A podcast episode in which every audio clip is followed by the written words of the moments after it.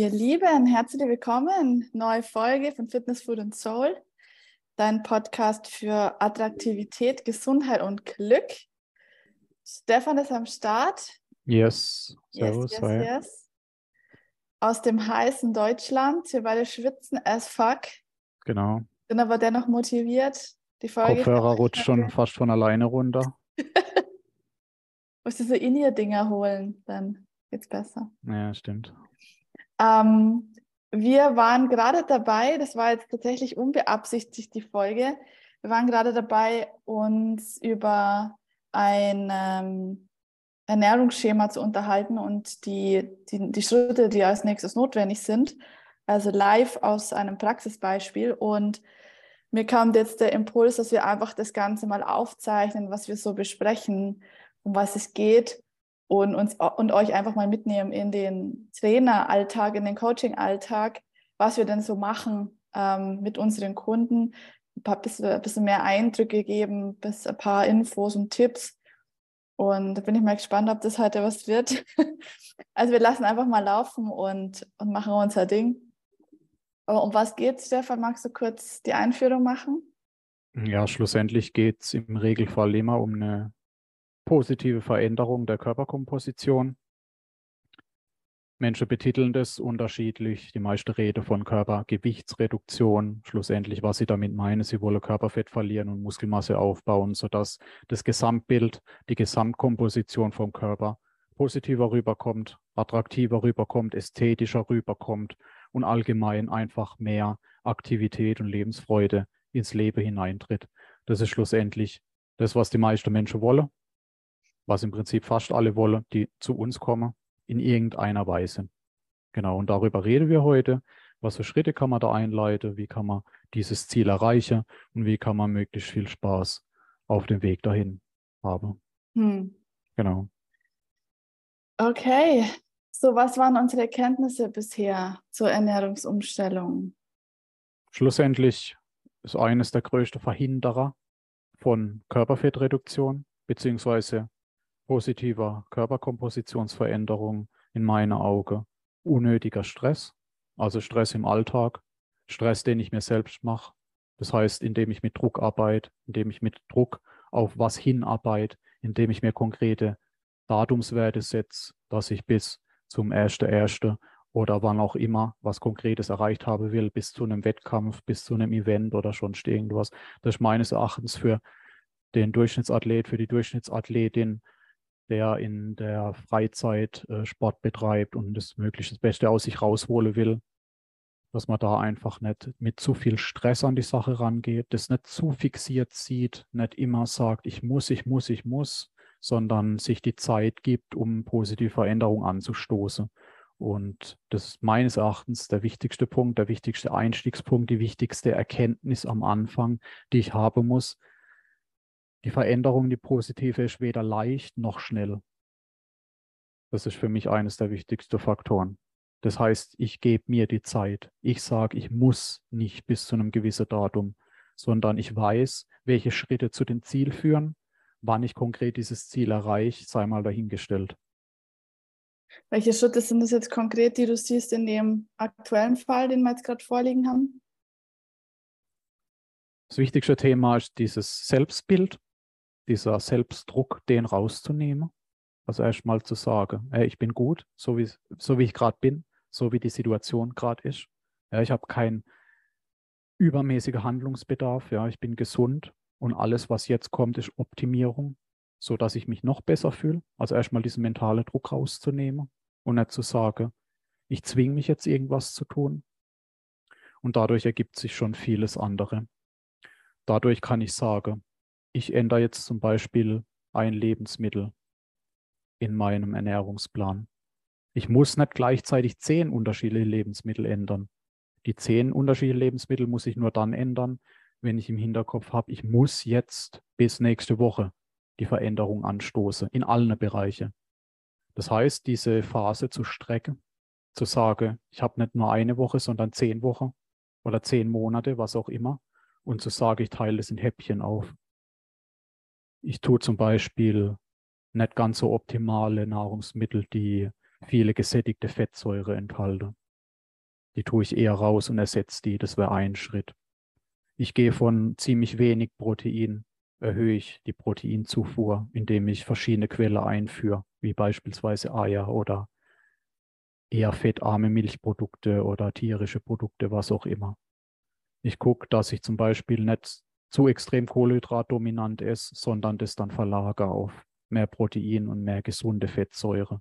Das sind so grobe Parameter. Und wenn ich mir sage und mir eingestehe, das muss nicht alles sofort passieren, sondern das kann über Zeitraum X langsam Schritt für Schritt passieren, dann nehme ich den Druck raus.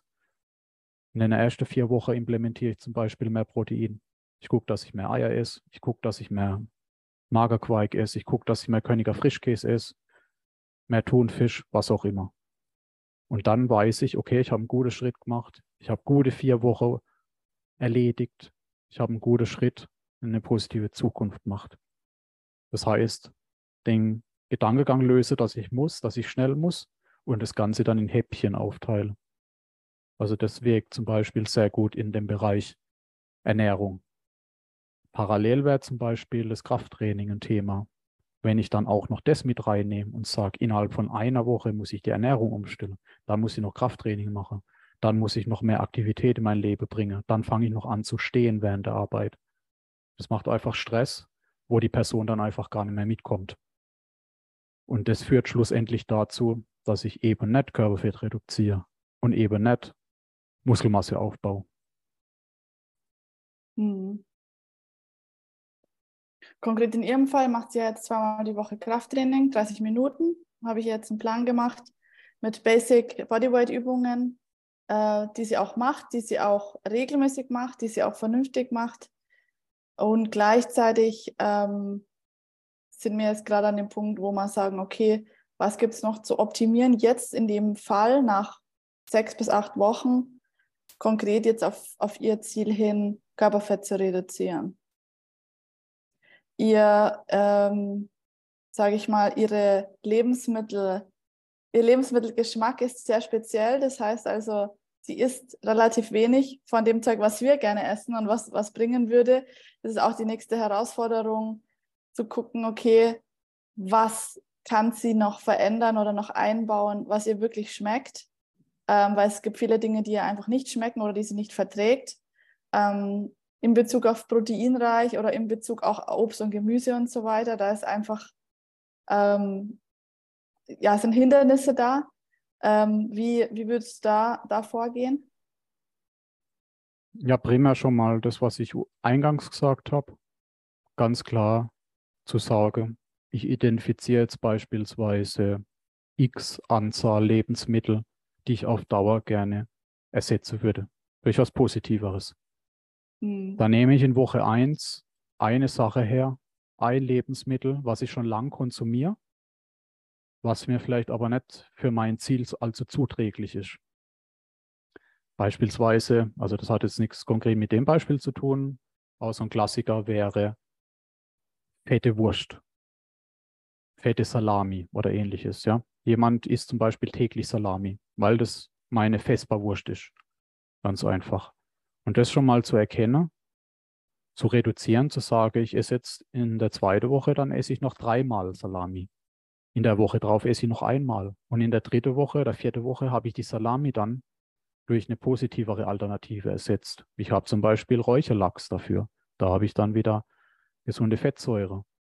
Habe wieder Fisch konsumiert, habe trotzdem mein Protein und wahrscheinlich sogar in Relation weniger Fett. Das wäre zum mhm. Beispiel eine ganz simple Lösung, die ich über Woche implementieren kann, ohne dass es als Verzicht erscheint. Das wäre nur ein konkretes Lebensmittel. Was würde ich sagen? Also ich würde sagen, dass das viele konsumieren und dass das beispielsweise eine super Lösung sein kann. Das kann man von Salami auf jede andere fette Wurst oder auf Nackensteaks übertragen oder was weiß ich was. Das ist kein Zwang. Da, da ist kein Mensch von abhängig, von Salami oder Nackensteaks. Das, das, das kann man rauslassen. Und da gibt es Alternativen, die de facto viele Menschen besser schmecken, wenn sie sich denn langsam daran gewöhnt haben. Mhm. Und solche Sachen bringen teilweise schon viele Prozentpunkte an positiver körperlicher Veränderung, wenn man die implementiert. Aus meiner Jugend kann ich zum Beispiel sagen, ich habe mein halbes Leben lang kein normales Wasser getrunken, kein Mineralwasser oder Leitungswasser. Ich habe nur süße Limo getrunken, Orange Limo oder Zitrone Limo. Habe ich mein halbes Leben mit mir rumgetragen. Ja, gute 16 Jahre straight, durchgehend nur das getrunken. Jetzt konsumiere ich das gar nicht mehr. Was hat es geschadet? Gar nichts. Was war es für ein Verzicht? Ja, im Anfang war es vielleicht eine Sucht und die dann durch eine positive Alternative zu ersetzen. Aber das geht. Nicht indem ich sage, von einem auf den anderen Tag lasse ich die Limo einfach weg. Das funktioniert nicht für jeden Mensch. Manche Menschen sind da suchtaffiner, die neigen eher dazu, süchtig von was zu werden und tun sich dann schwerer, das wegzulassen. Ich bin jemand, bei vielen Elementen in meinem Leben, die lasse ich von einem auf den nächsten Tag weg. Und es tut mir gut, weil ich das kann. Aber auch da wieder, das kommt auf den Menschentyp an. Wenn ich jetzt zum Beispiel jeden Tag Orange Limo trinke, dann kann die eine Person sagen, ich ersetze es mit Pfefferminztee. So bin ich zum Beispiel. Jemand anderes kann das vielleicht nicht. Dann ersetze ich diese zwei Flaschen pro Tag, ersetze ich in, über einen Monat mit einem Glas pro Tag. Oder zwei Gläser. Und im zweiten Monat dann nur noch ein Glas pro Tag. Und im dritten Monat brauche ich es vielleicht gar nicht mehr. Und schon habe ich die Orange Limo durch eine positive Alternative ersetzt. Das sind so kleine Sachen. Das eine war jetzt ein festes Nahrungsmittelbeispiel, das andere war ein Getränkebeispiel die man meines Erachtens super simpel implementieren kann. Wenn man sich bewusst ist, ich will dieses Ziel erreichen, mir ist es wirklich wichtig, mich zu verändern, gesünder zu werden, attraktiver zu werden, glücklicher zu werden, meine Körperkomposition in positive Richtung zu steuern und dann schlussendlich mit positiverer Einstellung durchs Leben gehen zu können. Das sind die Sachen, dieses, dieses Schritt für Schritt, ohne Drang, ohne Zwang, ohne irgendwelche sich einbrennende Muster, die ich mir selber vorhalte, dass ich es nicht kann oder dass ich es jetzt ganz schnell muss, so das Mittelding zu finden. Mhm. Also das, das sind im Prinzip die Sachen, sich wirklich mal vor Auge halten. Muss ich das jetzt konsumieren? Ist das mir wirklich so wichtig, dass ich ständig essen muss? Oder ist mir das andere Ziel wichtiger? Und da ist es natürlich schwer, wenn man dieses Gefühl der körperlich positiven Veränderung, dieser körperlich sehr positive Komposition noch nicht so wirklich kennt, wenn man das noch nicht gespürt hat vorher. Das macht es umso schwerer. Wenn man das Gefühl schon mal hatte von einem niedrigen Körperfettanteil oder einer hohen, hohen Muskelmasse oder einer Kombination aus beidem, dann kann man sich eher schon wieder in den Zielzustand versetzen und da leichter hinkommen oder erkennen, dass es nicht einfach ist, allerdings simpel wenn ich das wirklich Schritt für Schritt implementiere. Und die größte Hürde ist meistens diese erste positive Veränderung, diese mhm. erste positive, massive körperliche und mentale Veränderung. Und da unterscheidet sich die Spreu vom Weizen. Wer wirklich dranbleiben will und sich das wirklich bewusst macht, ich will das, dorthin komme, die Person wird es schaffen und wird dann in dem Zielzustand wissen, das kann ich jetzt festigen. Und wenn in Zukunft dann mal wieder ein anderer Zustand eintritt, kann ich trotzdem wieder an diesen Zustand kommen, weil ich weiß, wie es sich anfühlt und ich weiß, dass ich nicht so sehr verzichten muss, wie ich es mir vielleicht einfach einrede oder wie es mir mein Umfeld einredet. Das ist ein ganz großes mentales Thema, wo man sich selber sagen darf, ich bin gut, es ist so in Ordnung, wie es gerade ist. Ich weiß, wo ich hin will und dahin gehe ich Schritt für Schritt und nicht mit stampfendem Marsch von 10.000 Personen gleichzeitig. Hauptsache es donnert laut und passiert schnell. Hm. Das sind schlussendlich die Dinge, die sich bei vielen Menschen bewährt haben, gerade bei Menschen wie mir oder andere, die Dutzende Kilo Körperfett verloren haben und die auch mal über 10 Kilo reine Muskelmasse zugenommen haben. Die wissen, wie sich das anfühlt. Vorher weiß man das nicht. Vorher weiß man nicht, wie massiv eine Körperfettreduktion von 30, 40, 50 Kilo sich auf den eigenen Körper auswirkt. Wenn man es dann mal erlebt hat, dann weiß man, es war nicht so viel wert, vorher mir jeden Tag Salami, Leberwurst, süße Limo, Chips und Schokolade reinzudrücken. Also ich rede jetzt in dem Fall nicht von jemand anderem, sondern konkret von mir, ja, mhm. weil ich das selber weiß. Ich habe ca. 50 Prozent meines Lebens massiv Süßgetränke, Schokolade, Chips, fette Wurst fettes Fleisch täglich konsumiert. Ja? Das ist nicht aus der Luft gegriffen, sondern ein, ein Faktum aus meiner Vergangenheit. Und ich weiß, wie positiv die, sich das auswirken kann, wenn ich wirklich mal die Schritte gehe und mir bewusst mache, ich kann das verändern, ich kann dorthin kommen. Allerdings gebe ich mir die Zeit. Ich gebe mir die Zeit. Ich muss es nicht radikal machen. radikale Dinge funktionieren meistens nicht. Oder nicht so gut, wie man sich vorstellt. Hm. Ja. Wow. Monolog beendet? Genau. Ja, also es ist 100 Prozent. äh, Ich kenne das von mir selbst. Ungeduld ist der Killer. Und ich habe die Ungeduld selbst oftmals noch. Und ich habe die Ungeduld auch mit Kunden zusammen. Also ich versetze mich dann immer in den Kunden, denke mal, wie, wie fühlt sich das jetzt gerade an? Ich kann das nachvollziehen und verstehen und gleichzeitig ähm, aber immer auf die Geduld beharren, dass halt Geduld sich auszahlt, vor allem in dem Bereich. Vor allem, wenn man schon 10, 15 Jahre so fährt, wie man fährt und dann kommt und sagt, in drei Monaten ähm, dreht sich einmal die Welt um, um die eigene Achse und es ist alles anders. Das, ähm, that's not gonna happen. Genau, ja. Und auch in die verschiedenen Lebenssituationen von einem Mensch reinzugehen. Wir sind jetzt im aktuellen Moment 33. Dann gibt es Menschen, die sind zehn Jahre jünger als wir und haben entsprechende Fortschritte gemacht. Aber die erreichen das vielleicht mitunter schneller, weil einfach der Körper noch besser reagiert auf verschiedene Umstellungen. Dann haben wir Leute, die sind 20, haben 20 Jahre plus Lebenserfahrung im Vergleich zu uns beide jetzt. Das heißt allerdings nicht, dass da schon alles vorbei ist und ich keine positive Veränderung mehr anstoßen kann. Die, die Beispiele sind ja mannigfaltig, gerade aus unserem Umfeld, die Dutzende Kilo erstmal verloren haben an Körperfettanteil und dann mal fünf, zehn oder noch mehr Kilogramm fettfreie Körpermasse, also primär Muskelmasse, wieder aufgebaut haben. Die Ja. Beispiele sind da. Ja. Und jeder Mensch in jedem Lebensabschnitt darf sich die Zeit geben, die er oder sie gerade in diesem Lebensabschnitt braucht, um das gewünschte Ziel zu erreichen. So sehe ich das. Und auch Ja. da nicht, nicht mit Druck arbeiten, nicht mit Druck von außen arbeiten, hey, du musst, du musst, du musst, und auch nicht mit dem innerlichen Druck zu einem selbst, ich muss, ich muss, ich muss, ich muss. Das ist kein Muss, ja, es ist ein, ein optionales Gut, was wir jetzt haben. Die, die jetzt gerade hier sprechen, also ich und du und die gerade zuhören und alle, die so solche Informationen zu ihrem Vorteil nutzen können. Das ist alles Luxus, dass wir uns darüber unterhalten dürfen und das umsetzen können. Und dann braucht man nicht noch zusätzlich sich Druck machen, sondern sage, es ist schön, dass ich das darf, ich freue mich drüber und ich freue mich auf den Prozess, den ich Schritt für Schritt einleite und da Schritt für Schritt in eine positive Richtung manövriere.